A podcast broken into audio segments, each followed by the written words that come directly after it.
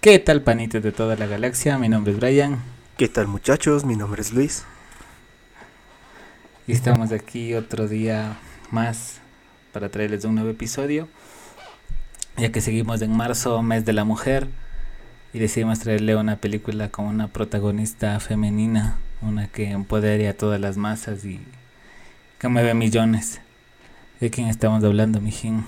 Estamos hablando que mueran millones, dijiste. que mueven millones. Y que mueran millones, y yo así me quedo como que este, está hablando.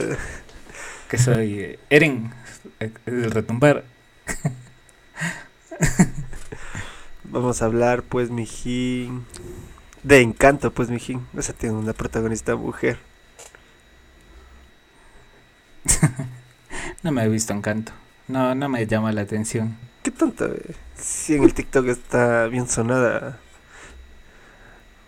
No hables de Bruno, pues, mijín. No me llama la atención. Qué tonto. Pero bueno, no, no vamos a hablar de Encanto. Algún día hablaremos de alguna película. No, no, no. Ni siquiera tenemos vistas y ya nos van a bajar por copyright del video, loco.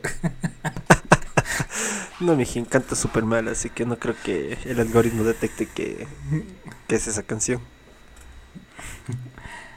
Ya no vamos a hablar de ni de Bruno, ni de Encanto, ni nada. Vamos a hablar de Kill Bill. Esta película fue escrita y dirigida por Quentin Tarantino.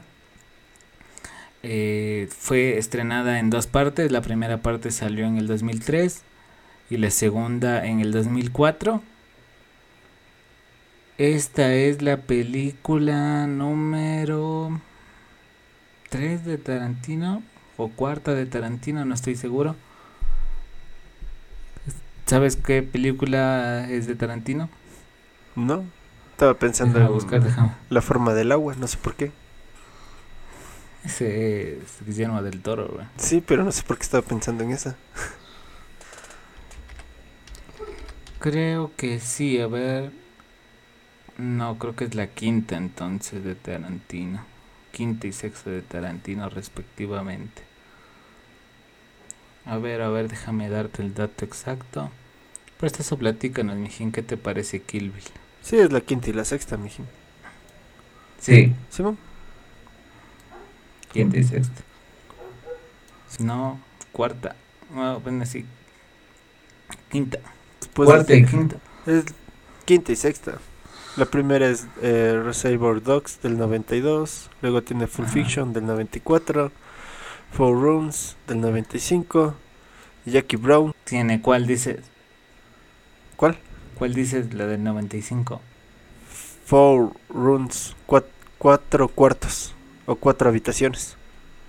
No, esa no es de Tarantino. No, es la cuarta y quinta. A mí me sale aquí en la cronología del man que estás en Google y siempre meten donde haber estado de productor o algo así, pero no, no, esa no es de él. Sí, es la cuarta. De director, bueno. Y de ahí luego va Kilby. Anexos Filmografía.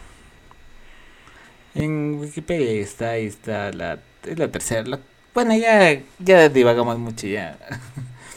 es la... Es una película de Tarantino ya. Fue dirigida, producida por él. La música fue es de Ruiza, que es de este rapero miembro del Gutan Clan. La fotografía es de Robert Richardson, Richardson, que ya ha tenido otros premios Oscar también por su trabajo fotográfico en JFK, El Aviador y Hugo. Así que por ahí empezamos bien. Es que bueno, y también ella con los protagonistas está protagonizada por Uma Thurman, que viene a ser la protagonista de esta película. Está Lucy Liu, está David Carradine, está... Desde ahí con el auto fantástico, pues, Michael Madsen. Y bueno, o sea, creo que una de las características de las películas de Tarantino es que siempre llama a sus a sus amigos o ya tiene su equipo ya para grabar y siempre quiere algún... ya tiene su crew Ajá, y su para protagonista y todo. Ya tiene sus, su grupito de amigos que dicen estos manes me rinden, estos manes. Arroz, ¿qué onda contigo? me rinden. Esta película tuvo un presupuesto de 60 millones y recaudó 333 millones. Así que fue muy buena. Uh, ¿Qué más podemos decir antes de pasar a lo que fue cómo está la película? Creo que eso. Y ahora sí pasamos a un pequeño resumen de la película. O de cómo va más o menos la historia. Sí, pues, mijín. ¿Quieres que lo digamos de bonita manera o.? ah, dilo como quieras, pero dilo. es que me sigo acordando de la rubia Menem. Eso fue lo máximo. sí, pero bueno, la película va de eso, ¿no? Porque sí son estereotipos bien yankees todos, ¿no? La única que no es tan estereotipo yankee es la Lucilio. Ah, sí. Sí, porque de ahí hasta la negra tiene su estereotipo de negro gringo y todo lo demás. Es que la película es prácticamente una venganza Uma Thurman quiere matar a, a Bill y a todo su grupo de ex amigos. No creo que hayan sido tan amigos, pero sí, a todo el grupo de asesinos, por así decirlo. Que... porque ver, eran asesinos, se sale del grupo, quiere hacer su vida por aparte, se casa con un man, o bueno, casi se casa con un man, le cae el Bill con su grupo de asesinos y les mata a todos. Ajá, en plena boda les mata a todos, o creyeron haber matado a todos, pero resulta... Porque le meten un balazo y sigue viva. Le meten balazo en la cabeza y la man queda viva. Es loca la man. Y bueno, al principio la man está en la boda, está embarazada, se va a casar, matan a todos y luego la man queda en coma, ¿cuánto? ¿Cuatro años? Más o menos, algo así. Quedan como cuatro años en el hospital que la man está. Eh,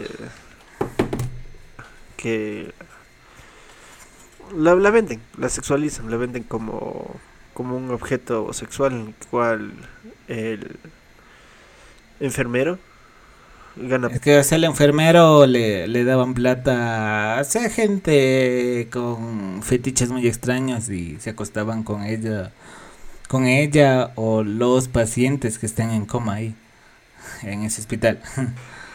Y bueno, la man despierta del coma, se baja el tipo que le iba a violar, luego se baja el enfermero, se salva de que la terminen de matar definitivamente porque al parecer el Bill se enteró de que la man estaba en coma y mandó a una de sus matonas a matarle. O creo que las matonas se enteró que estaba en coma y simplemente fue a terminar el trabajo. Esa parte no me recuerdo bien. Pero... Sí, pero está yendo. Pero cuando ya llega la tipa ya no está la, la novia ahí. Ajá, exactamente. Entonces la man se salva. Y de ahí la man, una vez que se salva, empieza su venganza. Y va matando uno por uno a los asesinos que estuvieron ahí en lo de la boda de la man. Hasta llegar al Bill. Ajá. Y es esta película tiene, creo que es la clásica de Tarantino, esta secuencia no lineal, que va como que de adelante hacia atrás en este caso, o porque así empieza prácticamente la película. Empieza primero con la segunda asesina y luego te cuentan cuando cómo le mató a la primera asesina, que en este caso era la Lucy Liu. Sí, sí, sí, no es una cosa lineal del, al 100%.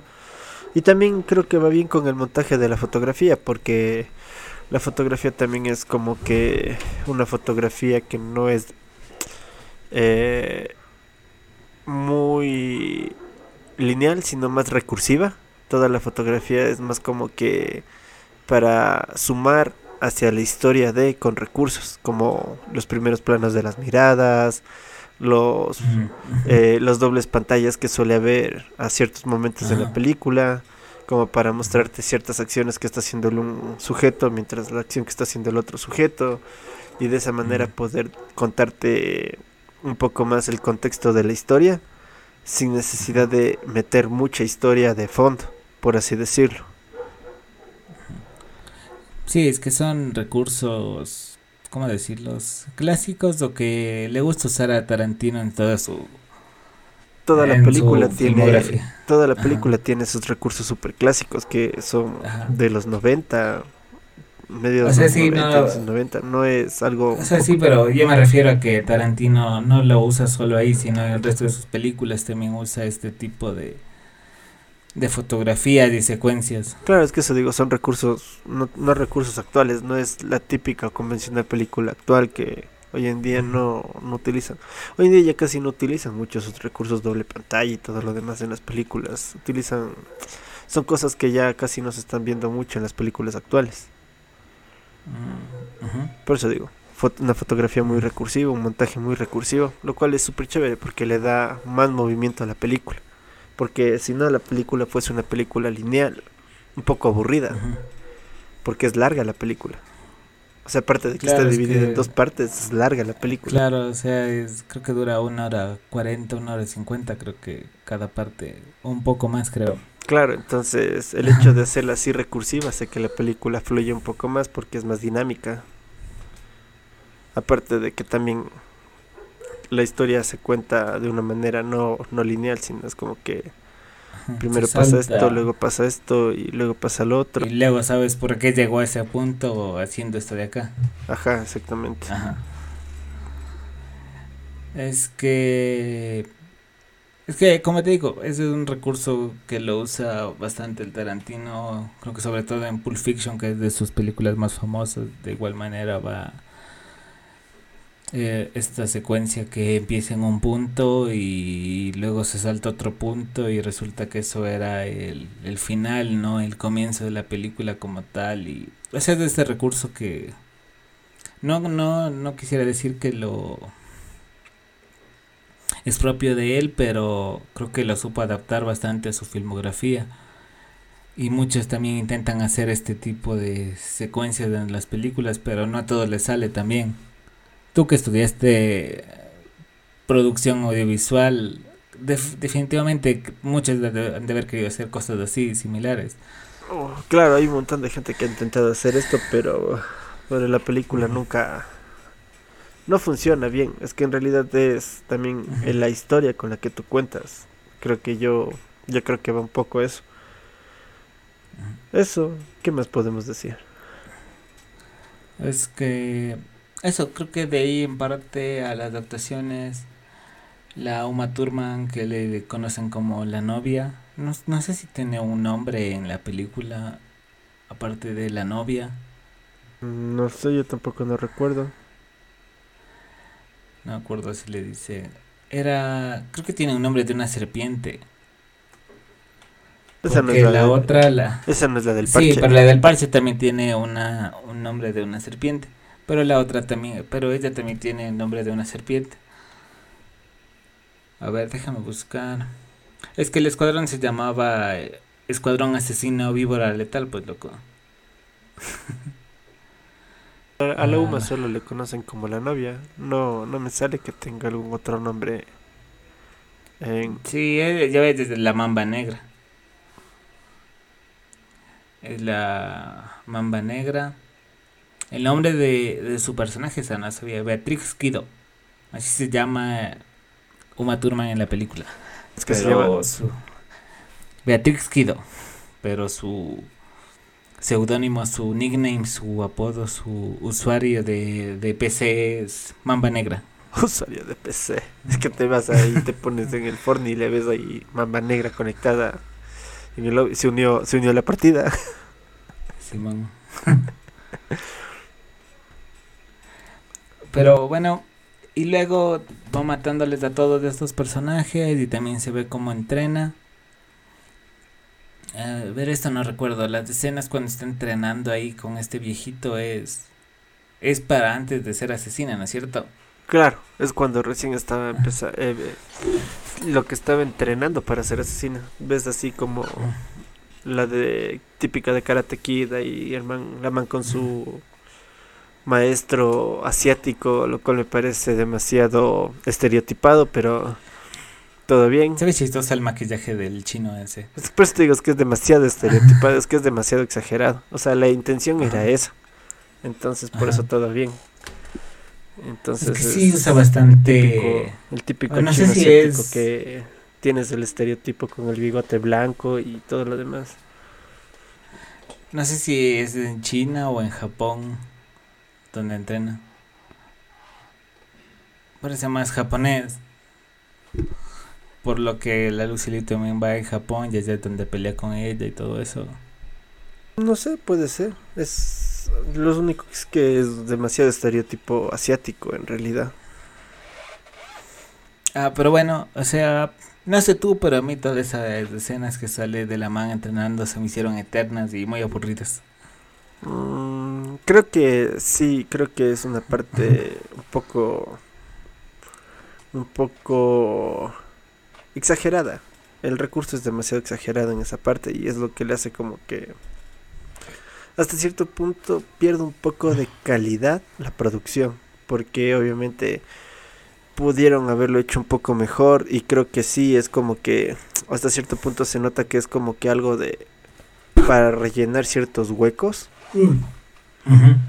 que está hecho esas escenas entonces sí es como que mm, es que lo único que, que aporta es lo que aprende a hacer el el golpecito de la madera ajá y lo que te revienta el corazón Ajá, y para ver cómo es que la tipa que no tiene ojo, no tiene ojo. Porque el chino se cabrea y le clava, le saca el ojo con la mano. Como que un recurso demasiado rebuscado, por así Creo que lo ampliaron demasiado. Si dura bajo, bajo una media hora, 40 minutos, quizás toda esa secuencia. Las tomas, todas las tomas de la man entrenando y recordando su vida, su infancia, adolescencia o lo que sea Sí, una media hora debe de ser de la película, de cada película. Sí, sí, es un poco largo eso. Y en cuanto a las películas, también creo que me gusta más la 1 que la 2.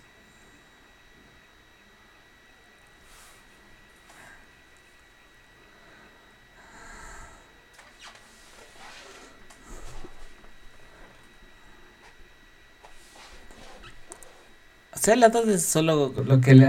Y luego vas así poco a poco. Es que en la 2 ya le va a matar a este tipo que...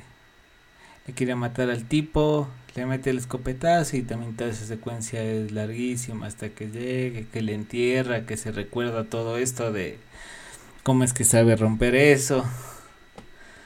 Luego que llega la otra man le mata al tipo con la serpiente, luego le llega la man y le, deja la otra tipa totalmente ciega para llegar ya definitivamente a donde el Bill y, darse cuenta de que su hija está viva. Querer que simular una familia es feliz con el Bill y luego darse de puñetes con el Bill y terminar con la guagua. Yo cuando vi la primera vez también dije, o sea, quise armar una buena pelea y es es medio turro eso, solo le da cuatro golpecitos y ya resulta que le reventó el corazón. Exactamente, de hecho, la mejor pelea es cuando le va a matar a la Lucilio. Sí, pues esa es la mejor. Que se pega con... Empieza a desmembrar sin miedo.